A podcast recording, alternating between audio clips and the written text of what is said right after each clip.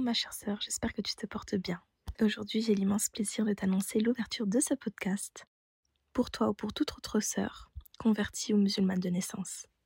Ici c'est ta safe place. On abordera tout thème, des histoires de conversion, des histoires de hijab, ou simplement comment cheminer vers Allah et obtenir son amour et sa miséricorde. J'espère que ce podcast servira d'aumône continue et qu'il sera bénéfique à un maximum de personnes. Je te laisse me faire part de tes idées par mail ou sur Instagram. Je te dis à très vite, الرحيم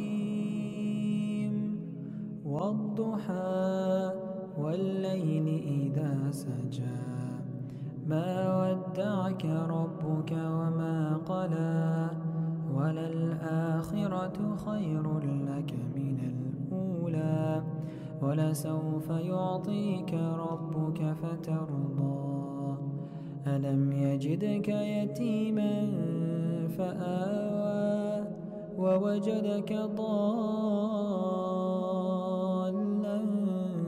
فهدى ووجدك عائلا فأغنى فأما اليتيم فلا تقهر